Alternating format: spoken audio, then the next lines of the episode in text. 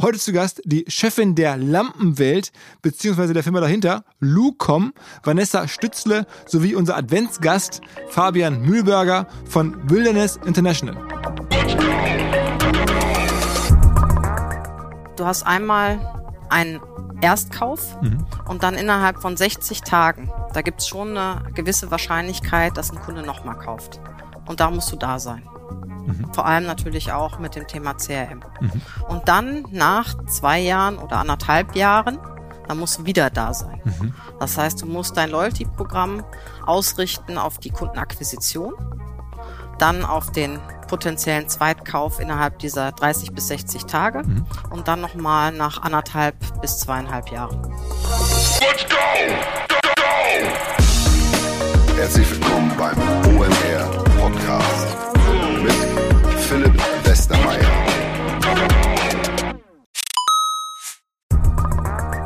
Ihr werdet euch wahrscheinlich fragen, warum unser Partner SalesViewer hier so oft im Podcast wirbt. Aber das ist relativ einfach zu erklären, denn wenn wir hier mittels Podcast Reichweite für SalesViewer erzeugen, dann besuchen natürlich auch hunderte von Menschen die Website von SalesViewer und SalesViewer kann dann mit dem eigenen Tool die Website-Besucher oder deren Firmen vor allen Dingen mit Klarnamen entschlüsseln. Also Podcast-Werbung führt zwangsläufig zu immer mehr Website-Besuchern und Website-Besucher lassen sich in Firmen Klarnamen von SalesViewer entschlüsseln und zu neuen B2B-Kunden machen. Und natürlich, auch wir bei OMR sind sehr zufrieden mit SalesViewer, nicht nur als Kunde, sondern auch als Partner. Wir setzen deren Tool ebenfalls ein zur eigenen B2B-Lead-Generierung und entschlüsseln damit die Website-Besucher von OMR, OMR Reviews oder anderen Tochterfirmen. Man sieht einfach, wer eure Webseiten besucht hat und wofür sich potenzielle Kunden interessiert haben. Neben uns, also OMR, sitzen aber auch noch deutlich größere Firmen wie Stepstone, Avato Systems, Sport5, Talon One oder die die Vodafone-Tochter Grand Centrix bereits auf SalesViewer und generieren damit täglich neue B2B-Leads. SalesViewer ist bekanntlich auf unserem hauseigenen Software-Bewertungsportal OMR Reviews das bestbewertete Tool in gleich drei Kategorien und kann jederzeit kostenlos getestet werden. Wer also sehen möchte, wer auf der eigenen Website drauf war und diese Person dann am besten zu Kunden verwandeln möchte, der kann das alles kostenlos ausprobieren. salesviewer.com slash OMR. Zurück zum Podcast. Einige der Intensivhörerinnen und Hörer dieses Podcasts werden sich erinnern, die Vanessa Stützle war schon mal zu Gast hier und zwar gemeinsam mit ihrer damaligen Chefin, der Tina Müller, als es um Douglas ging. Mittlerweile ist sie in einem neuen Amt und zwar ist sie jetzt Chefin von Lucom. Bekannteste Marke ist Lampenwelt, aber rund um Lampenwelt ist mittlerweile ein Konzern entstanden, der international tätig ist, wo Private Equity Investoren investiert sind und die am Ende die Vanessa geholt haben. Ganz interessant daran ist, Lampenwelt selber ist mal vor einigen Jahren als SEO-Projekt gestartet und ist einfach nur wahnsinnig groß geworden. Vielleicht eines der erfolgreichsten SEO-Projekte überhaupt in Deutschland. Und jetzt angeführt, ich sag mal, von einer der besten deutschen E-Commerce-Managerinnen überhaupt, nämlich der Vanessa. Und warum sich Vanessa neben den hohen Margen und den wenigen Retouren bewusst für Lampen entschieden hat, all das jetzt gleich von der Vanessa. Aber vorab, wie in den letzten beiden Adventssonntagen auch, ein Gast, der sich engagiert, der für eine Organisation steht, in dem Falle für eine Umweltschutzorganisation in Kanada und in Peru, aber von Deutschen getragen. Was es damit auf sich hat, das hört ihr jetzt gleich. Wer unterstützen möchte, Link dazu in den Show Notes, auch für die Projekte der letzten Wochen. Jetzt rein ins Gespräch mit Fabian und dann Vanessa. Hi Fabian. Moin. Was erstmal macht Wilderness oder Wilderness? Äh, genau, also Wilderness International ist eine Stiftung, eine gemeinnützige Stiftung mit einem ganz klaren Ziel. Und das ist es, Wildnisgebiete und Urwälder zu schützen. Und zwar langfristig, rechtssicher und transparent. Und den Fokus legen wir dabei auf wirklich bedrohte, akut bedrohte Wildnisgebiete und ähm, Gebiete mit sehr wertvoller Artenvielfalt oder seltener Artenvielfalt, hoher Artenvielfalt. Und dort schützen wir wirklich langfristig Wald. Und offensichtlich ist ein Bereich Peru, da bist du offensichtlich Mitgründer. Was gibt es noch für Bereiche, die geschützt werden? Im Moment arbeiten wir in äh, Kanada, in British Columbia. Da gibt es die ja, temperaten Küstenregenwälder, die sich den ganzen Pazifik bis Vancouver ziehen. Und ansonsten arbeiten wir in peruanisch-Amazonien, in den wirklich Amazonas-Regenwäldern, wo wir die höchste Artenvielfalt auf dem Planeten haben. Das sind unsere beiden Hauptbaustellen im Moment. Aber natürlich schauen wir schon immer in der Zukunft, dass wir uns auch ausbreiten und das International Wilderness International weiter wächst. Und wer hat das initial mal ins Leben gerufen? Ähm, das geht auf ein Team von 25 sehr engagierten Leuten zurück, die haben 2008 Wilderness International gegründet äh, in Deutschland. Also die Stiftung besteht tatsächlich aus drei Stiftungen. Der Hauptsitz ist in Deutschland und dann haben wir noch eine Stiftung in Kanada und eine in Peru. Und die deutsche Stiftung wurde 2008 von 25 engagierten Leuten gegründet. Also da steht keine einzelne Person dahinter. Deswegen haben wir auch das äh, Format einer Stiftung gewählt, dass eben das ganze Eigentum, das gemanagt wird, die Waldgebiete, die wir schützen, dass sowas niemals über nur eine Person läuft, ne? dass das wirklich gut verteilt ist. Und was macht ihr? Kauft ihr am Ende Flächen? Ja, also die Kernkompetenz von uns ist wirklich der langfristige Schutz. Und das machen wir, indem wir Urwaldflächen kaufen. Ne, wir pachten die nicht wie andere Organisationen, sondern wirklich mit Grundbucheintrag werden diese Landstücke gekauft und sind sozusagen für alle Zukunft rechtssicher und transparent geschützt. Das ähm, sind dann wie große Flächen, wie muss man sich vorstellen? Was gehört euch da jetzt schon an Flächen in Peru oder in Kanada? Ähm, also der derzeitige Stand sind knapp 14 Millionen Quadratmeter. Das ist ja 160 mal ungefähr die Fläche der Hamburger Messe, der Ausstellerfläche. Okay, oder ich, ja? okay. Genau, dachte ich. Deswegen haben wir das als Beispiel genommen. Äh, oder siebenmal Monaco. Und das aber dann verteilt auf Peru und auf. Auf Peru und auf äh, Kanada, genau. Aber nochmal ganz konkret, wenn du dich jetzt engagierst, ich verstehe, deine Frau ist Peruanerin, aber du bist jetzt Deutscher, könnte man nicht hier noch mehr bewirken als dort? Nein, in Deutschland haben wir gar keine Wildnisgebiete mehr, die wir schützen könnten. Wir haben keine Urwälder mehr, so es gibt es bei uns nicht. Das muss man erst wieder aufbauen. Das heißt, wir müssen, wenn wir das bewahren wollen, müssen wir an die Orte gehen, wo es das noch gibt. Und zum anderen, Naturschutz auf dieser Ebene, den wir jetzt betreiben müssen, diesen Klimaschutz, Biodiversitätsschutz, das ist ein weltweites Problem. Der kennt keine Grenzen. Und wenn wir ähm, ja, die Zerstörung von Urwäldern, von Biodiversität in Kanada oder Peru aufhalten, dann schützen wir auch unsere Lebensqualität vor der eigenen Haustür, weil das einfach alles zusammenhängt. Ne? Allein der Amazonasregenwald, dieses Wassersystem, das dort am Laufen ist und was der Wald am Laufen hält, das bewegt das Weltklima. Das ist ein essentielles Zahnrad im Weltklima und das hängt alles zusammen. Das heißt, egal wo wir auf der Welt Wildnisgebiete schützen, schützen wir auch vor der Haustür unsere Lebensgrundlage. Ne, das ist extrem wichtig. Und da finde ich auch den Ansatz von Wilderness International besonders gut, weil wir eben nicht nur Klimaschutz betreiben. Wir reden zwar viel über CO2, wie viel CO2 im Wald gebunden ist, aber wir kümmern uns eben auch darum, dass Biodiversität geschützt wird. Ne? Also in Deutschland, wenn wir ein Baumpflanzprojekt machen, das ist gut und wichtig und man spricht dann nur von CO2. Aber es ist eben nur ein Aspekt. Man kümmert sich um die Klimakrise. Aber die Klimakrise wird ja erst durch die Biodiversitätskrise wirklich befeuert, weil die Zerstörung von Habitaten, von Wäldern das ist ja wie Benzin ins Feuer zu kippen und die Klimakrise wirklich erst anzutreiben. Die Klimakrise ist ja praktisch nur ein Symptom. Das ist das Fieber, aber es ist nicht die Krankheit, sondern die Zerstörung der Natur ist das eigentliche Problem. Und Wilderness International greifen wir beides an. Ne?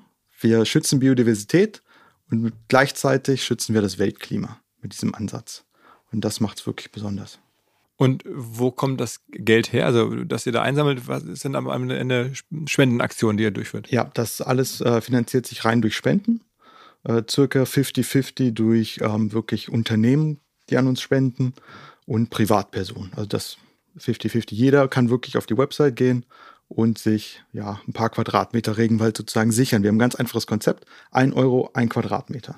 Und das sind auch die echten Marktpreise. Also wenn ich jetzt als Privatperson sage, ich möchte da was kaufen, könnte ich dann sozusagen da auch was beitragen oder auch im Zweifel sagen, ich möchte jetzt was anderes mitmachen? Also kann man einfach so da, da Land kaufen?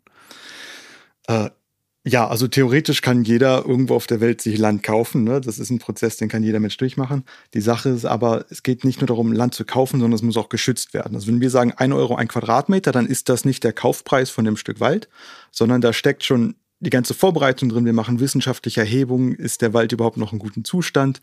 Ähm, wie viel Steuern kommen da eigentlich auf uns zu in den nächsten Jahrzehnten? Das ist alles schon in diesem Euro drin. Ne? Also ein Euro pro Quadratmeter können wir garantieren, dass wir es wirklich langfristig über Generationen schützen können. Mhm. Ne? Also das ist alles schon eingerechnet, der ganze Overhead, die Leute, die im Büro arbeiten. Wir müssen kauft scouten. das dann von der Regierung da jeweils oder von der Landesregierung oder von wem kauft ihr das? Unterschiedlich. Also da wir wirklich nur Landstücke mit Grundbucheinträgen kaufen, die gehen oft auf ähm, ja, Unternehmen zurück. In Kanada zum Beispiel kaufen wir von, äh, Forstunternehmen, von Rohstoffspekulanten, die sich in Kanada ein Stück Wald kaufen und hoffen, darunter liegt Gold. Von solchen Leuten können wir es kaufen. In Peru sind es vorwiegend wirklich Privatpersonen, Lodgebesitzer. Äh, einige Landstücke, die haben sich ja besser betuchte Leute mal gekauft und dachten, irgendwann setze ich eine Lodge drauf. Mhm. Äh, haben es dann aber nie genutzt und das sind dann die Leute, denen wir sowas abkaufen können. Aber das heißt, diese Landstücke sind jetzt auch nicht zusammenhängend, sondern das ist also offensichtlich ja nicht zwischen Peru und Kanada, aber auch innerhalb von Kanada oder innerhalb von Peru sind die auch nicht zusammenhängend, sondern sind Einzelflecken jeweils. Äh, jein, also wir gehen wirklich mit äh, sehr gezielt daran und versuchen in Regionen zu gehen, die akut bedroht sind und wo es Potenzial da ist, strategisch zusammenhängende Stücke zu kaufen und ähm, Landstücke, die vor allem auch eine Zukunftsperspektive haben. Also in Peru in dem Beispiel versuchen wir einen Korridor entlang des Tambopata-Flusses äh, zu entwickeln. Im Hintergrund haben wir da das Tambopata-Reservat. Das wissen wir, das ist geschützt vom Staat. Aber der Fluss selber ist nicht geschützt. Und da haben wir jetzt schon geschafft, wirklich viel zusammenhängendes Land zu kaufen und können diesen Fluss, diesen Korridor schützen, dass die Tiere bis an den Fluss rankommen können. Das bleibt gesichert. Also jetzt mal so ein bisschen, äh, sagen wir mal, äh, aggressiver nachgefragt. Ja. Ähm, wenn jetzt die Regierung entscheidet, okay, wir schützen das Gebiet bis zum Fluss, aber nicht den Fluss, äh, dann erscheint es mir jetzt überraschend, dass jetzt sagen, internationale Leute, die jetzt nicht per se alle Peruaner sind, sagen, ah, da ist aber ein Fehler der Regierung, wir nehmen jetzt den Fluss sozusagen auf eigene Kappe noch mit dazu. Da wird man sich wahrscheinlich auch vor Ort keine Freunde machen, stelle ich mir zumindest so vor. Oder habe ich da eine falsche Vorstellung? Ähm, genau, da hast du noch diese Vorstellung, dass halt dieses deutsche Team kommt und sagt, das ist jetzt alle, alles unser Grund und Boden, sondern äh, wir haben ja wirklich einen peruanischen Zweig gegründet. Ne? Ich bin zwar Deutscher und Mitbegründer, aber äh, wir können in Peru nur operieren, wenn wir auch wirklich Peruaner mit an Bord haben. Also wir haben Peruaner, die für Stiftungen arbeiten, wir haben ein lokales Team aus, aus uh, Forest Guardians, also unseren Rangern sozusagen, die darauf aufpassen. Das sind alles Locals und wir arbeiten auch viel mit der lokalen Bevölkerung zusammen. Aber warum schützt der Staat das dann nicht selber, sozusagen dieses äh, ergänzende Stück im Fluss, von dem du gerade sprachst? Also da, da fiel es mir gerade auf, weil ich dachte, oh Mensch, hier dieser, warum ziehen die das Reservat dann nicht noch weiter nach vorne? Äh, das ist einfach historisch bedingt. Die konnten, die sind ein Rechtsstaat. Du kannst nicht einfach hingehen und Leute enteignen. Und diese Landstücke haben schon Menschen gehört. Ne? Und da wohnen auch teilweise Familien, am Fluss und der Staat kann jetzt nicht hinkommen und die Leute einfach alle vertreiben. Ne, okay, das heißt, das Reservat wurde vor 25, 26 Jahren circa gegründet und da haben schon Leute entlang des Flusses gewohnt, weil ah, okay. ja, im Wald wirklich wohnt ja keiner also, und man kann die Leute nicht einfach enteignen. Dann werdet ihr deswegen da jetzt sozusagen als, als Aufkäufer tätig. Genau. Wie viel Volumen habt ihr bislang schon so investieren können oder aufgenommen an Spenden? Wovor reden wir über Millionenbeträge? Ja, also in diesem Jahr steuern wir, glaube ich, gerade auf die äh, 3 Millionen zu und skalieren gerade extrem. Also wir versuchen das äh, sehr aus, auszubauen und das gelingt uns auch. In den letzten drei Jahren haben wir schon mehr als das Doppelte an Land gekauft als in den zehn Jahren zuvor. Also das wächst gerade richtig, wir kriegen richtig gutes Momentum. Ähm, immer mehr Privatpersonen engagieren sich auch, spenden und eben auch immer mehr ähm, ja, Geschäftspartner. Also wir arbeiten auch mit, mit Reiseunternehmen, Fintech-Unternehmen zusammen, die an uns spenden und, und Reisefirmen, die auch dahin fahren können und das angucken können? Oder? Nee, genau. Wir sind keine Tourismusagentur. Ne? Also, also, bei Reiseunternehmen, das klang jetzt gerade so ein bisschen. Nee, okay. ja, nein. Ähm, in, in Peru, in die Region kann man bereisen. Da gibt es auch Lodges, aber wir bieten keine Reisen zu unseren Landstücken an, weil wir eben auch garantieren, das sind Wildnisgebiete voll mit Tieren und die sollen da ungestört leben können. Ähm, aber äh, bei einer Reiseagentur ist zum Beispiel so, man bucht eine Reise mit denen. Wir haben eine ziemlich genaue CO2-Berechnung, was die Reise äh, an CO2-Ausstoß äh, verursacht und wie viel CO2 pro Quadratmeter auf unseren Landstücken ähm, gebunden ist. Und ähm, ja, das Reiseunternehmen kann dann sagen, okay, für jeden Gast, der mit uns reist, äh, bezahlen wir sozusagen für 50 Prozent von dem CO2-Abdruck und legen dem Gast nahe, die anderen 50 Prozent zu bezahlen. Mhm. Ja? Also wir machen aber keinen CO2-Ausgleich. Das ist nur eine grobe Hausnummer, dass Leute eine Idee haben, welcher Spendenbetrag wäre sinnvoll. Und ihr werdet aber auch geprüft. Also was ihr da tut, was ihr da kauft, das wird irgendwie nachvollziehbar gemacht. Also jetzt, wenn ich jetzt als Deutscher hier spende und sage, Mensch, was jetzt hier gehört, ich möchte das gerne unterstützen, dann kriegt man irgendwie ein Gefühl dafür, was man da jetzt mit seinen 50, 100 Euro, was einmal. Ähm ja. Also ähm, gut, dass du es ansprichst. Wir waren schon von Anfang an ganz transparent. Wir sagen genau, wie viel Cent pro Euro wirklich wo landet, was geht in Overhead, was ist im Büro, was geht an die Ranger vor Ort. Das ist wirklich alles genau aufgelistet. Und wir haben jetzt gerade den Finio, äh, das Finio Wirkt Siegel bekommen. Das ist eine der höchsten Auszeichnungen, die eine NGO überhaupt kriegen kann. Man wird auf allen Ebenen von externen Experten geprüft. Äh, von den mehr als 100 NGOs, die sich da neulich dafür beworben haben, weniger als 15 Prozent haben wirklich das Siegel bekommen. Und äh, wir gehören dazu. Das heißt, wir sind wirklich auf allen Ebenen komplett transparent und vor allem, was wir sagen, dass wir machen, das machen wir auch und es wirkt. Also die Wirksamkeit ist garantiert. Mit diesem Siegel, das ist wirklich eine der höchsten Auszeichnungen weltweit für eine NGO. Haben wir letzten Monat bekommen, sind auch ganz stolz drauf und damit können wir wirklich sagen, jeder Euro, der bei uns landet, macht genau das, was wir versprechen. Was es alles gibt. Also, Ja. wer das gerne unterstützen möchte, wer mehr wissen möchte, sag mal ganz schnell, wo kann man mehr informieren? Bist du bei Instagram aktiv? Seid ihr alle bei Instagram? Seid ihr, wie ist eure Website? Äh, wilderness-international.org. Okay. Also vielen Dank, äh, wie immer vor allen Dingen fürs Engagement, ähm, dass du das machst, äh, ist am Ende im Sinne von uns allen und ich hoffe, der eine andere fühlt sich inspiriert und hat Bock dabei zu sein. Vielen Dank für deine Zeit. Ja, vielen Dank, dass ich dabei sein durfte. Alles klar. Ciao, ciao. Hi Vanessa. Hi Philipp, vielen Dank. Ich freue mich total zum zweiten Mal hier zu sein. ähm, also wir fangen mal vorne an. Ähm, als wir uns äh, trafen, da war es ja auch schon sozusagen nicht der, nicht der Anfang deines Berufslebens. Du warst äh, CDO bei Douglas, du warst davor bei S. Oliver. Ähm, du bist BWLerin. Sag mal ganz kurz ein paar Worte zu dir. Ja, also ich habe BWL studiert und habe ähm, dann bei einer Beratung gearbeitet und dann habe ich eine Stellenanzeige in der FAZ gesehen und die haben einen Unternehmer im Unternehmen gesucht. Und zwar jemanden, der das E-Commerce-Business von Esprit für Marketing und Einkauf entwickelt. Und das hat mich total gecatcht, weil das ist jetzt ähm, ja mehr als 18 Jahre her.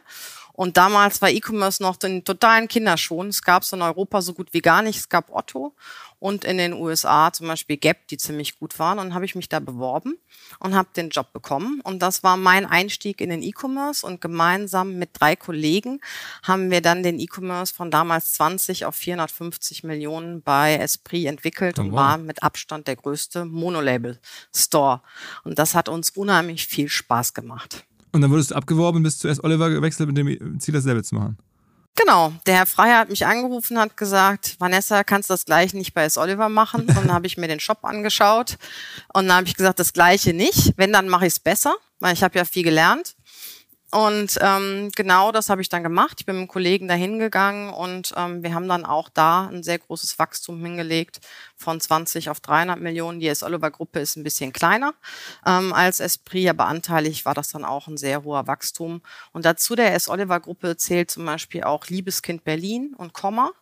Und ich war für die ganzen E-Commerce-Shops, also für die gesamte Digitalisierung, aber auch Loyalty-Programme, Tech und so weiter, da verantwortlich. Wie macht man das denn? Also Ja. ich meine, das ist ja, also jetzt, du sagst das so von 30 auf, weiß ich nicht, ein paar hundert Millionen, ähm, äh, zweimal. Was ist denn da das Rezept? Also ich meine, viele fragen sich heute noch.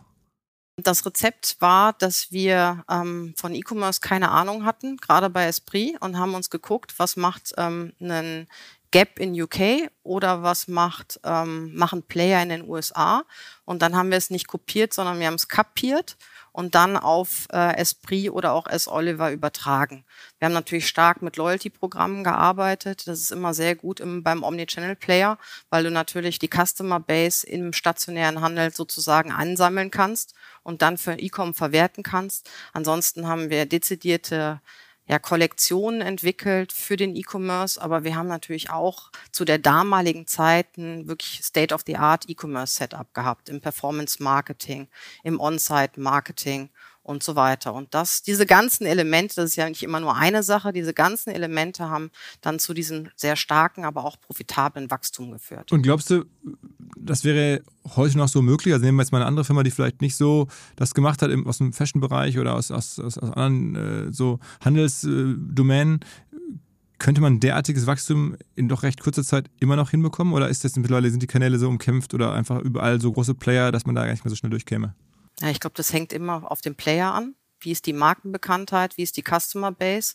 Und dann auch vor allem, wie ist die Baseline im E-Commerce? Wenn der Anteil, sag ich mal, unter 10 Prozent ist und das ein Produkt ist, was sehr gut für den E-Commerce geeignet ist, dann glaube ich, dass man das immer noch schaffen kann.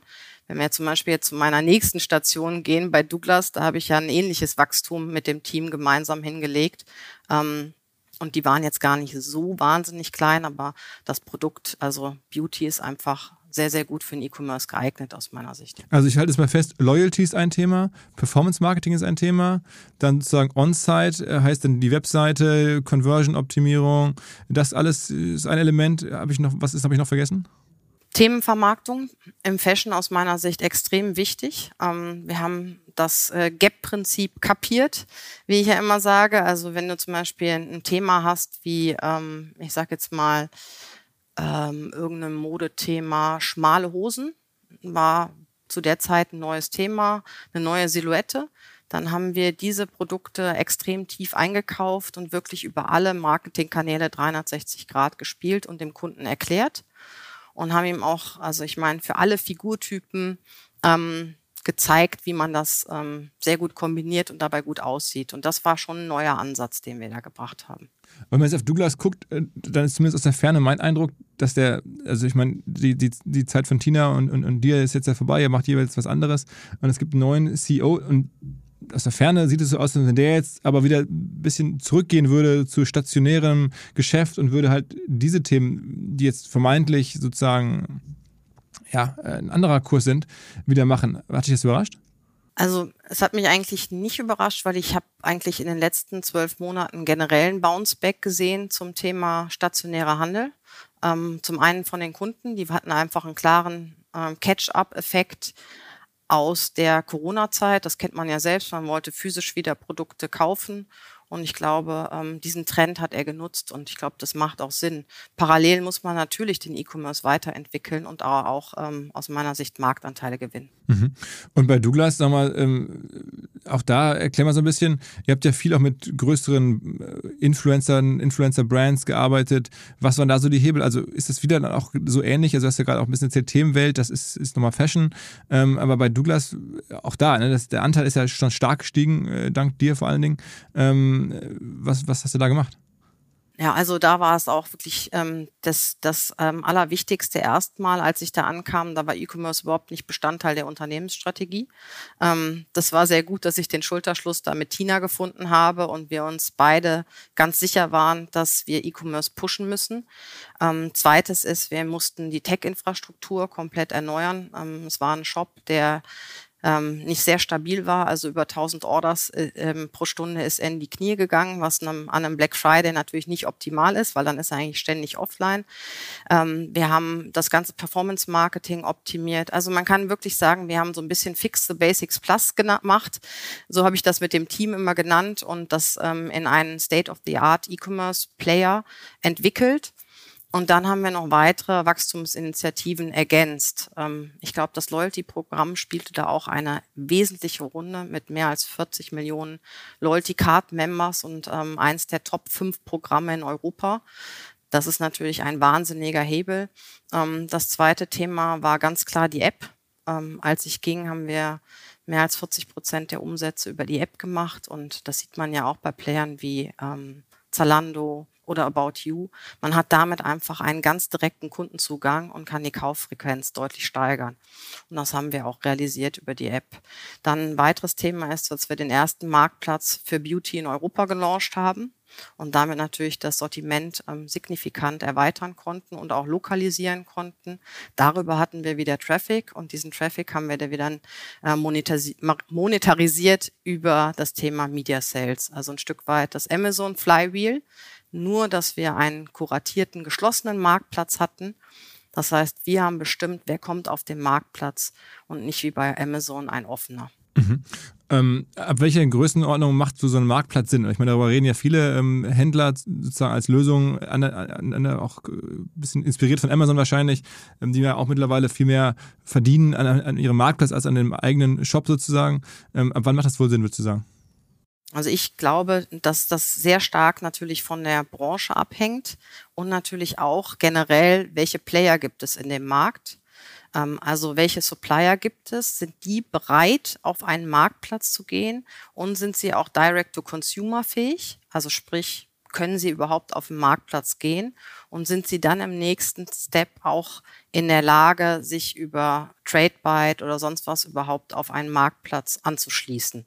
Also wenn diese ganzen Voraussetzungen erfüllt sind, dann braucht man natürlich trotzdem noch einen relevanten Traffic, damit sich das für den Partner lohnt, mhm. da überhaupt drauf zu gehen und der Aufwand auch des Connectens sich lohnt. Ähm, aber ich würde sagen, ab ähm, einer niedrigen 100 Millionen ähm, Schwelle macht das auf jeden Fall Sinn. Also Umsatz reden wir jetzt, ne? Also wenn, wenn, wenn, wenn Ja, ja, wir reden, reden über, über Umsatz. Also ich kann dir jetzt keine genaue Zahl nennen, weil das, wie gesagt, von der Branche abhängt. Du hast mich das beim letzten Podcast auch schon gefragt, wie groß die Schwelle ist, genau. Ähm, aber ich denke schon, man sollte nicht der Kleinste, sondern man sollte schon unter den Top drei Playern im Markt sein, in seiner Branche, damit das Sinn macht. Mhm. Und dann ist es ja auch relativ also einfach ist nichts, aber dann gibt es ja auch irgendwie Marktplatz Software, dann kann man sozusagen, da muss man dann ähm, Leute haben, die das einem aufbauen können, aber es ist nicht ein riesen technisches Thema. Ne? Das kann man dann schon, ähm, sozusagen, äh, da gibt es viele White-Label-Lösungen und am Ende ist es eher eine, eine, eine, eine Business-Development-Frage als eine Technikfrage. Ne? Absolut, definitiv. Wie du schon sagst, es gibt ja TradeByte ähm, als einen Anbieter oder ähm, Channel Pilot und da schließt man die dann die Partner drüber an. Das ist, das ist kein Riesenaufwand. Aber je nachdem, wie groß oder klein der Partner ist, ähm, muss er natürlich immer abwägen, lohnt sich die Investition für mich, ja oder nein. Und wie viel Marktplatzanteil kann man da schaffen? Also jetzt so eine Douglas, äh, am Ende, was habt ihr davon habt ihr sagen wir mal, geträumt? Die Hälfte Marktplatz, die Hälfte Shop oder was wäre da so ein Ziel? Das ist aus meiner Sicht, also beim, bei Douglas haben wir nicht so groß geträumt. Wir haben den Marktplatz ja, als ich gegangen bin, war der ähm, aus meiner Sicht zwei Jahre alt. Ähm, wir haben immer gesagt, wir wollen einen zweistelligen Prozentzahl am Umsatz haben. Das ist, das ist wichtig. Okay. Okay, und dann nochmal auch da einmal um zu verstehen, weil du jetzt in den Themen, die jetzt auch gerade heiß sind, so gut drin bist. Retail, ähm, gelten da ähnliche, sagen wir mal, Logiken? Also fängt man mit Retail äh, im Sinne von, man, man bietet Mediaflächen an auf der eigenen Website und vermarktet eigenes äh, Inventar als, als Reichweite für andere. Auch da, wenn man einer wahrscheinlich der ein, zwei größten Player im Markt ist, oder braucht man da irgendwie eine feste Anzahl von Unique Usern oder wonach guckt man da? Ja, es macht sich macht halt auch da wieder nur Sinn, ähm, wenn man genügend Traffic auf der Website hat. Nur dann kann man diesen Traffic auch monetarisieren. Und wie du sagst, man kann ja zum einen ähm, Banner verkaufen, aber man kann ja auch gesponserte Produkte anbieten. Das machen ja viele zum Beispiel gut über Criteo oder andere Anbieter. Da gibt es ja verschiedene Anbieter, die das jetzt machen. Mhm. Ist es bei Lucom eigentlich auch geplant? Ja, also eine unserer wesentlichen Wachstumsinitiativen in der Zukunft ist auch, dass wir zum Marktplatz werden, definitiv. Und ich würde sagen, wir sind absolut dafür prädestiniert, weil wir die Nummer eins im europäischen Markt sind und es gibt noch keinen Marktplatz für Beleuchtung in Europa. Und dann, wenn man ein Marktplatz ist, dann lohnt sich natürlich auch dann Retail nachzuziehen. Das ist immer so ein, so ein sozusagen so genau. One-Two-Step. man macht erst Marktplatz und dann macht man auch Retail, weil man hat man eh irgendwie sozusagen alle aus der Branche bei sich und dann alle Interessenten und dann kann man es auch vermarkten. Ja, also wir haben ja beides. Wir haben ja jetzt schon Eigenmarken, mehr als 40 Prozent Eigenmarkenanteil. Das ist ja das extrem Spannende bei der Lucom, dass wir die Supply Chain äh, für unsere Eigenmarken own. Und wir haben mehr als 400 Handelswarenpartner. Und wir haben einen Großteil, also die Hälfte der Handelswaren SKUs, die haben wir auf Lager in unserem einen Lager. Und die andere Hälfte, die wird uns von den Partnern zu uns geschickt. Dann packen wir die bei uns in unser Päckchen und dann gehen sie zum Endkunden. Und wenn wir diesen Part, der nicht auf Lager ist, quasi an unsere Partner ähm, geben und die beliefern über den Marktplatz direkt an den Endkunden, dann haben wir natürlich eine Win-Win-Situation. Der Kunde bekommt das Päckchen viel schneller und zweitens, wir haben geringere Logistikkosten. Also bevor wir jetzt, ähm, man merkt schon, da ist, da spielt die Musik, da kann man Marge optimieren, äh, generell im, im Handel und du hast es in den letzten Jahren überall sozusagen auch gesehen. Ähm, lass uns einmal kurz äh, allen, die es nicht so genau verfolgt haben, erklären, was dieses Lucom eigentlich ist. Es gibt es seit 2017, aber die Ursprünge gehen ja weiter zurück. Das ist ein, ein, ein am Ende eine, eine alte SEO-Seite, Lampenwelt ähm, heißt die noch heute, aber es war mal ein, ein SEO-Projekt, oder? Ja, genau. Und zwar hat der ähm, Thomas Redmann hat das Unternehmen in Schlitz gegründet. Er ist jetzt noch bei uns im Beirat, ist ja Ende letzten Jahres rausgegangen. Wo ist Schlitz eigentlich? Und ich finde, der hatte. Schlitz ist eine halbe Stunde von Fulda entfernt. Okay, also Frankfurt, irgendwo Mitteldeutschland, ja, okay. Ähm, genau. Und der war eigentlich ein früher SEO und hat dann irgendwie sozusagen eine, eine Lampen, Lampen-Webseite gemacht. Genau, der hat Lampen, also erstmal hat er eine SEO-Website gehabt und danach hat er gemerkt, ähm, da ist viel Traffic drauf und den kann ich monetarisieren. Also kaufe ich mal Produkte ein und verkaufe sie. Und das hat er sehr erfolgreich gemacht, aus einer Garage in Schlitz zum Start. Mhm. Und das wurde dann natürlich weiterentwickelt. Und das ging dann so über 15 Jahre oder sowas hinweg, ne? Genau, genau. Ähm, dann wurden noch weitere Unternehmen hinzugekauft. Also die Lampenwelt ist der größte Player in der Gruppe. Das ist unser Mid-Value-Player. Also wenn du dir eine Pyramide vorstellst in der Positionierung zum Kunden, dann ist die Lampenwelt genau in der Mitte. Und oben haben wir noch einen Premium Luxury Player, das ist Lampe Meesterin aus Dänemark, mhm. aus Bilund. Ähm, der adressiert halt ähm, die Kunden im Premium- und Luxury-Sortiment. Und dann haben wir noch einen Value Player, das ist QLF ähm, aus Eindhoven. Und dann haben wir noch einen Hersteller aus dem Sauerland, der ist fokussiert auf hochwertige B2B-Produkte. Und sagen wir mal so als, als Das als, ist die Lucum. Und insgesamt macht ihr 350 Millionen Euro Umsatz im letzten Jahr als Gruppe, habe ich gelesen. Ja, etwas mehr als 350 Millionen. Genau. Und Lampenwelt alleine ist wie viel? ja, Lampenwelt alleine ist die größte Entity und ähm, macht so 60 bis 70 Prozent des Umsatzes aus. Okay. Aber das Ganze mit den Zukäufen ging ja dann los, als sozusagen der, der Gründer, ähm, der SEO, sag ich mal, dass der entschieden hat, okay, ähm, ich hole mir jetzt hier einen Private Equity Investor an meine Seite und auch Project A übrigens, also die Firma von, von Florian Heinemann und Co. Ähm, die sind dann 2017 hingegangen und haben gesagt, okay, wir beteiligen uns an der Lampenwelt, gründen das neue Lucom und kaufen dann zu. Ist das so die Historie gewesen? Das ist genau, das ist genau der Hintergedanke, um damit wirklich den europäischen Marktführer für Beleuchtung zu schaffen. Mhm. Mhm. Und natürlich auch, ähm, sage ich mal, nicht nur geografisch ähm, einen stärkeren Footprint zu erreichen, weil die Lampenwelt war ja sehr stark in der Dachregion, ähm, sondern auch ähm, die Positionierung zum Endkunden oben und unten sozusagen hundertprozentig abzudecken. Was ist denn, also auch für mich Lampenwelt, ne? ich muss sagen, ich kaufe nicht so viel Lampen. Also wir ähm, haben ein Haus, da ist irgendwie, sind die Lampen einmal drin, dann ändert man das nicht so oft. Oder ähm, ich frage dich einmal ganz, ganz dumm, was ist denn so euer klassisches Produkt? Was kauft man denn bei euch? Also was im B2C-Bereich? Was du denn da gekauft? Also im B2C-Bereich gibt es natürlich alles. Es gibt Deckenleuchten, es gibt Pendeleuchten, es gibt Büroleuchten. Ähm, also für Homeoffice meine ich jetzt, ein mhm. Riesentrend ist momentan mobiles Licht. Mhm. Das sind Akkutischleuchten. Die hat man mhm. auch oft jetzt im Sommer draußen auf dem, im Garten auf dem Tisch stehen und kann die überall in den Garten mit, äh, mit, mit, mit sich mitnehmen. Mhm. Ähm, das ist ein Riesenthema. Ähm, ja, also okay. es gibt die komplette Bandbreite. Viele nutzen natürlich ähm, das Thema ähm, Licht als Designobjekt und versuchen damit auch ihr Wohnzimmer oder auch ihr Office zu verschönern. B2B-Verkaufsprozesse sind kompliziert. Nicht immer, aber ab und zu, das weiß ich selber und genau hier will Along mit seiner Lösung ansetzen. Also E-Mail-Schleifen vermeiden, E-Mail-Ping-Pong vermeiden, dafür sorgen, dass Verkäufer verstehen, was die Interessenten intern so abstimmen, vor allen Dingen dafür sorgen, dass die Materialien, die häufig solchen Mails angehängt sind, stets aktuell sind. Nur, wie kann das alles gehen? Was genau macht Along? Sie bauen sogenannte Along Spaces, also im Kern Digital Sales Rooms, in denen alle Materialien abgelegt sind, wo die ganzen Verkaufsschritte nachvollziehbar sind, wo bestimmte Menschen Zugang haben. Man muss nicht mehr in E-Mail zu, man muss einfach in den jeweiligen Along Space reingehen, den man mit seinem Kunden dann teilt. Entsprechend kann man auch sehen, wer wann im Along Space drin war, was sich angeguckt wurde, wo neue Details vielleicht hinzugefügt wurden. Die Kollaboration wird also viel, viel besser. Along funktioniert am Ende wie ein Co-Pilot, analysiert also auch das Engagement, das Engagement der Interessentinnen und Interessenten und stellt Empfehlungen für die nächsten Schritte zur Verfügung. All das kann man innerhalb von wenigen Minuten aufsetzen und direkt mit dem eigenen CRM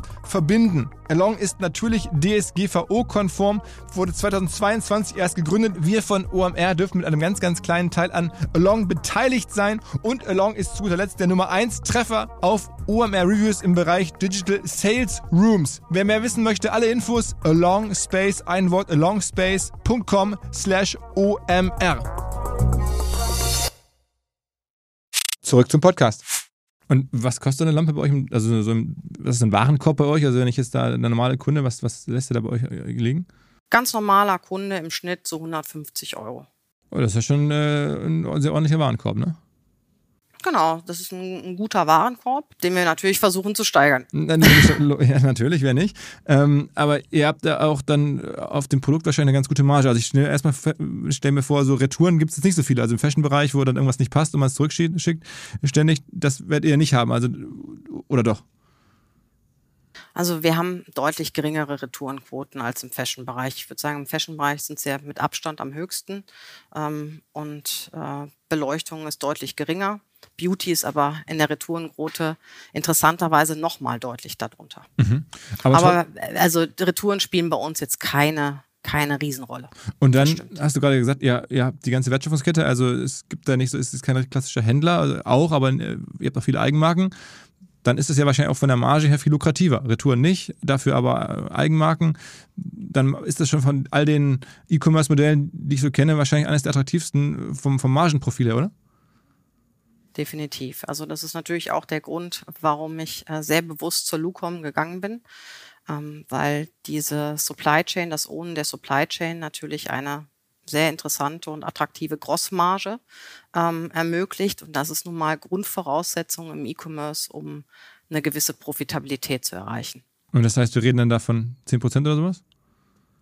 Also 10% äh, EBITDA wurde in der Vergangenheit äh, erreicht, ja. Und ihr, wenn ihr sagt, ihr, äh, also ihr habt die Wertschöpfungskette selber, das heißt, ihr habt Fabriken irgendwo auf der Welt, die dann selber äh, bauen oder ihr kauft in Asien ein oder wie muss man sich vorstellen? Ja, wir ähm, haben jetzt keine eigenen Fabriken. Bei uns findet es entweder statt, dass wir die Produkte selbst designen und dann damit zu externen Fabriken gehen und ähm, bitten, dass sie dieses Design für uns umsetzen. Oder wir gehen zu bestehenden Suppliern hin und gucken uns die Vorschläge an Designs an und lassen sie entweder eins zu eins oder durch Adaption für uns umsetzen. Und wir sourcen sowohl in Asien, genau wie du sagst, aber auch in Europa. Mhm. Und spielt SEO nach, nach wie vor noch eine große Rolle, weil ich meine, das würde ja die Marge noch mehr verbessern, wenn man sozusagen den Traffic gar nicht bezahlen müsste, sondern wenn der sozusagen organisch äh, von Google äh, käme. Und das war ja am Anfang auch auf jeden Fall so. Ist das nach wie vor so? Also wir haben immer noch einen signifikanten SEO-Share, aber man kann nicht sagen, dass der jetzt stark wachsend ist. Wir versuchen trotzdem das Thema Owned Traffic natürlich weiter zu pushen. Klar, wegen der Profitabilität, aber auch, finde ich, weil man es selbst in der Hand hat. Und da ist vor allem jetzt unser wichtigstes Tool das Thema CRM. Ich habe ja vorher schon so ein bisschen über das Thema Douglas Loyalty Programm gesprochen und da liegt auch echt meine Passion. Ähm, wir machen viel im Bereich Newsletter Marketing, aber wir haben auch Mitte des Jahres auf der OMR habe ich den, den Charles Gründer getroffen. Mhm. Und ähm, Adi. Ja, genau. Ja, shout out, ja. Und dann haben wir das ganz schnell äh, an den Start gebracht. Und das hat uns jetzt auch im November im Weihnachtsgeschäft hat uns das Thema WhatsApp-Marketing echt gut supportet. Weil man, also ihr mittlerweile dann auch es geschafft habt, irgendwie Hunderttausende von, von äh, am Ende sind es ja Telefonnummern dann zu generieren über, über Loyalty-Aktionen. Genau, genau. Also das heißt, wir haben gesehen, dass wir damit uns wenn man irgendwie euch eine Telefonnummer ja. angibt und dann äh, für WhatsApp zustimmt, dann bekommt man was günstiger. Ja, okay. Genau so ist es. Ja. Und, da und wir haben gesehen, dass die Kunden darauf sehr gut reagieren. Klar, also WhatsApp ist gerade das äh, wahrscheinlich zentrale Instrument, irgendwie, wenn man irgendwie Leute direkt erreichen möchte.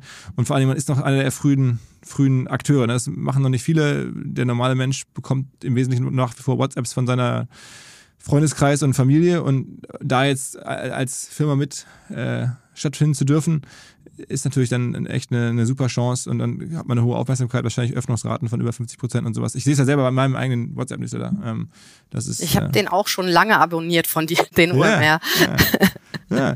Also es ist aber ja. wirklich eine, also ein Zeitfenster, das wahrscheinlich jetzt offen ist und das noch ein, vielleicht ein Jahr, zwei offen bleibt und dann äh, nehme ich an, werden das dann doch äh, viel mehr Firmen machen und dann wird die, die Öffnungsrate nicht mehr so gut sein, dann wird es ein bisschen den Weg gehen, den auch ein Newsletter-Marketing gegangen ist, also mit E-Mail und so. Ne? Sehe ich genauso, absolut. Ja, deshalb muss man jetzt vorne mit dabei sein. Mhm. Okay. Ähm, also, und das äh, gelingt dann auch relativ einfach, da wirklich im Bereich Hunderttausende äh, WhatsApp-Empfänger zu generieren?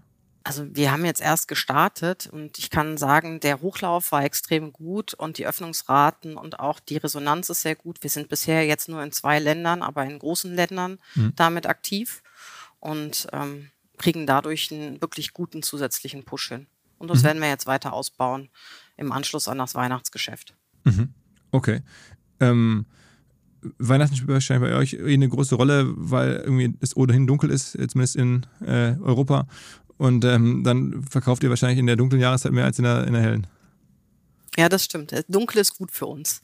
Also es fängt an, es, muss ich auch sagen, dunkel, dunkles, äh, dunkel und schlechtes Wetter im Oktober ist auf jeden Fall total hilfreich, weil damit ähm, kriegen die Leute einfach diesen Kick, Mensch, jetzt brauche ich eine neue Lampe. Mhm. Nicht so hilfreich dürfte die Baukrise sein aktuell. Absolut. Also die Baukrise ist natürlich Gegenwind bei uns, ganz klar. Die ist auch jetzt schon teilweise bei uns, unseren B2B-Kunden angekommen. Wir haben natürlich Architekten, Planer, die immer weniger zu tun haben. Elektriker sind eigentlich noch ganz gut ausgelastet. Und ähm, ja, das ist fürs B2B-Business natürlich nicht förderlich. Ähm, ich muss sagen, im B2C-Bereich ist es noch nicht angekommen, ähm, weil einfach die Kunden ähm, aus meiner Sicht ähm, trotzdem noch Leuchten kaufen, um ihr Wohnzimmer oder ihr Haus zu verschönern oder auch wenn sie umziehen oder auch ihren Garten zu verschönern. Warum oder, oder wie denkt ihr über das Thema Brand nach? Also ich meine, Bluecom ist ja der Firmenname, den kennt ja eigentlich fast keiner. Da weiß ja keiner sogar, was dahinter steckt. Lampenwelt ist ja erkennbar irgendwo ein SEO-Begriff nach wie vor. Ne? Also so ein bisschen, äh, es ist auch eine Brand irgendwo schon, aber irgendwo noch ein SEO-Begriff. Die anderen Firmen ähm, sagten mir zumindest nicht, ich bin auch kein Lead-Experte. Versucht ihr denn oder denkst du überhaupt darüber nach, eine Brand zu bauen? Dann sagst du, das ist eigentlich egal. Ähm, das ist nicht unser Playbook. Unser Playbook ist, ähm, ist Performance Marketing, ist Loyalty. Ähm, Im Zweifel brauchen wir gar keine Brand. Also die, ich habe natürlich, als ich kam, habe ich mir natürlich die Brand Awareness von allen ähm, Firmen angeschaut und habe eine Erhebung gemacht. Mhm. Und sehr positiv, die Lampenwelt hat in der Dachregion wirklich eine ganz gute Brand Awareness. Ich muss sagen, da hat der Thomas Redmann einen tollen Job gemacht. Und ähnlich ist das auch mit den anderen Firmen in ihren Heimatmärkten. Und das war natürlich auch der Grund für die Akquisition. Damit haben wir also in unseren jeweiligen Home-Heimatwerken haben wir eine ganz gute Brand Awareness. Diese Brand Awareness ist eine gute Basis, ist aber in unserem Markt aus meiner Sicht nicht das alles Entscheidende, denn das ist ein sehr zersplitterter Markt. Es gibt eigentlich kaum Marken, die man kennt als Endkunde. Philips Hue ist einem in der Regel noch ein Begriffs- oder Philips. Mhm. Und dann kennt man so ein bisschen die hochwertigen, also sprich ein Artemide ein Floss. Genau. Die kennt man. Die restlichen Marken, die kennt der Endkunde eigentlich nicht. Insofern ist diese Markenbekanntheit eine gute Plattform, aber das ist jetzt nicht Nummer eins im Playbook. Wie macht man denn generell, wenn ich über die Marke dann Menschen heiß auf Licht? Also ich meine, ähm, ich habe auch so gelernt, so ein indirektes Licht, so ein bisschen äh, ändert schon einiges. Also auch ein Wohnzimmer, ob man da jetzt einen Deckenstrahler hat oder da irgendwie eine clevere Lichtarchitektur, das äh, verändert einen Raum, ein ganzes Haus im Zweifel von, von, von Wohnfü Wohlfühlgefühl, ähm, Wohnlichkeit, total. Aber wie kriegt man sowas kommuniziert? Wie macht man da, begeistert man da Leute für und vor allen Dingen, kann ja auch nicht jeder mal eben schnell so, so also eine Lampe kaufen schon, aber dann zu wissen, welche, wie, das ist ja schon noch fast komplexer, als sich einzukleiden. Also ich glaube, ähm, dass äh, Aufklärung da und Marketing natürlich eine große Rolle spielt. Ich glaube aber auch, dass das Thema AI da in der Zukunft unheimlich helfen wird. Ich weiß nicht, hast du schon mal die Pro-Version von ChatGPT aus, äh, ausprobiert und da ein Bild hochgeladen? Also wenn du das machst und dir Vorschläge für eine Leuchte da ähm, holst, das ist gar nicht schlecht. Mhm. Und an diesen Themen arbeiten wir natürlich, um in der Zukunft dir als Kunde die perfekte Leuchte für dein ähm, Wohnzimmer oder Wohnraum zu, anzubieten. Mhm. Aber jetzt heutzutage, also, also ich glaube, da liegt, da, da liegt viel, viel Musik in der Zukunft. Mhm. Und, und heute, wie, ich, wie macht ihr heute Leute heiß auf, auf eine neue Lampe also, oder auf, auf, auf eine neue, also werbt ihr im Fernsehen und zeigt irgendwie Bilder von, von schön beleuchteten Häusern oder, oder wo, wo werbt ihr? Also wir werben natürlich im Upper Funnel, ähm, im Fernsehen jetzt ähm, manchmal nicht das ganze Jahr über und je nachdem, welche Firma das macht und welches Land, das ist auch ein Medium, was wir nutzen, dann ähm, sind wir natürlich im Upper Funnel auf YouTube ähm, etc. unterwegs, auch Facebook und so weiter. Und dann natürlich ähm, bei Google oder auch den ganzen Price Search Engines und dann unsere eigenen Kanäle. Also wir spielen eigentlich die gesamte Klaviatur des Marketing-Mixes. Und wir merken, dass wenn du eigentlich deine Journey beginnst, dann bist du erstmal ähm, unterwegs und suchst eine Leuchte für einen bestimmten Raum.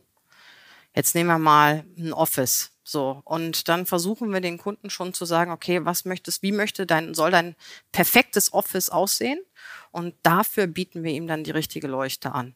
Und wenn er da einmal klar ist, dann geht's ans Feintuning, dass wir ihm dann für sein perfektes Budget, ähm, für die richtige Größe und so weiter auch die perfekte Leuchte anbieten. Okay, aber. Das ist dann schon unsere Aufgabe natürlich. Aber es ist, erscheint mir doch irgendwie nach wie vor vor allen Dingen ein Spiel, wo man ähm, Leute, die ohnehin auf der Suche sind, abholt und weniger, wo man jetzt sozusagen den ersten Impuls setzt und jemandem, der da bislang gar nicht drüber nachdachte, sagt, Mensch, hier, denk doch mal über neues Licht nach oder hier gibt es äh, neue Lichtkonzepte, achte mal drauf. Oder sagst du schon, nee, wir müssen auch wirklich Upper Funnel, das ist schon auch ein Treiber, dass wir das Wachstum pushen, noch mehr sozusagen äh, Leute erstmalig zu berühren, die das eigentlich gar nicht vorhatten? Also ich würde sagen, die Mehrheit ist natürlich im Mid-Funnel mhm. und die haben einen Bedarf und den können sie bei uns decken. Aber es gibt natürlich auch eine Reihe von Kunden, die sind sich noch nicht sicher, wofür sie jetzt ihr Budget ausgeben wollen, ob ähm, für einen neuen Pullover oder für ein neues Designobjekt zu Hause ähm, oder für eine Reise. Und dann versuchen wir natürlich schon, die zu adressieren. Beispielsweise auf Pinterest also ich kriege da zum Beispiel immer Rezeptvorschläge oder Reisevorschläge, aber ich kriege natürlich auch Leuchtenvorschläge. Also Pinterest Und ich glaube, da muss man auch da sein. Ja, Pinterest funktioniert gut für uns. Mhm. Ja. Und nochmal auch jetzt zumindest in großen Städten Läden aufzumachen oder sowas. Also ich müsste doch eigentlich auch Sinn machen, dass man das mal erleben kann, dass man da mal reinlaufen kann, mal sehen kann und dann, also der stationäre Handel im Sinne von nicht jetzt flächendeckend, sondern mehr so als, als, als Marketing-Teil. Äh, ist das eine Idee? Also wir haben einige Läden, ähm, vor allem bei QLF in, in Niederlande haben wir Läden. Also zum einen ähm, nutzen wir das natürlich, um Altware abzuschleusen. Das mhm. ist immer aus meiner Sicht sehr effizient. Mhm. Und zum anderen nutzen wir das auch so ein bisschen als Showroom-Charakter. Und gezielt das einzusetzen, das finde ich sinnvoll, aber wir werden jetzt nicht zu einem waschechten Omnichannel-Player werden, denn wir glauben schon an die Kraft des Pure-Players. Okay, also was glaubst du, ist in den nächsten Jahren möglich? Also wenn du jetzt sagst, 350 Millionen Umsatz, jetzt unabhängig von oder weitere Zukäufe zu machen, dann geht natürlich noch viel mehr, aber jetzt erstmal organisch, wo wird man in den nächsten Jahren da 10, 20 Prozent wachsen können? Also die Zielsetzung ist das natürlich, bis 2026, 2027 so ein Kager wie die von dir angesprochen hinzulegen. Ähm, inwieweit wir das realisieren können, liegt natürlich an uns. Machen wir unsere Hausaufgaben. Neben dem Marktplatz und sonstigen Dingen haben wir noch aus meiner Sicht viele Wachstumsinitiativen in der Pipeline. Wir sind bis jetzt nur in 27 Ländern in Europa aktiv und ähm, werden jetzt Anfang nächsten Jahres noch in acht weitere Länder ausrollen. Mhm. Damit deckern, decken wir dann wirklich ganz Europa ab. Also ich meine jetzt nicht EU, sondern wirklich Europa. Also reden wir mal, was, was, was, was sind das denn für Länder? Ist dann auch Israel mit dabei und sowas?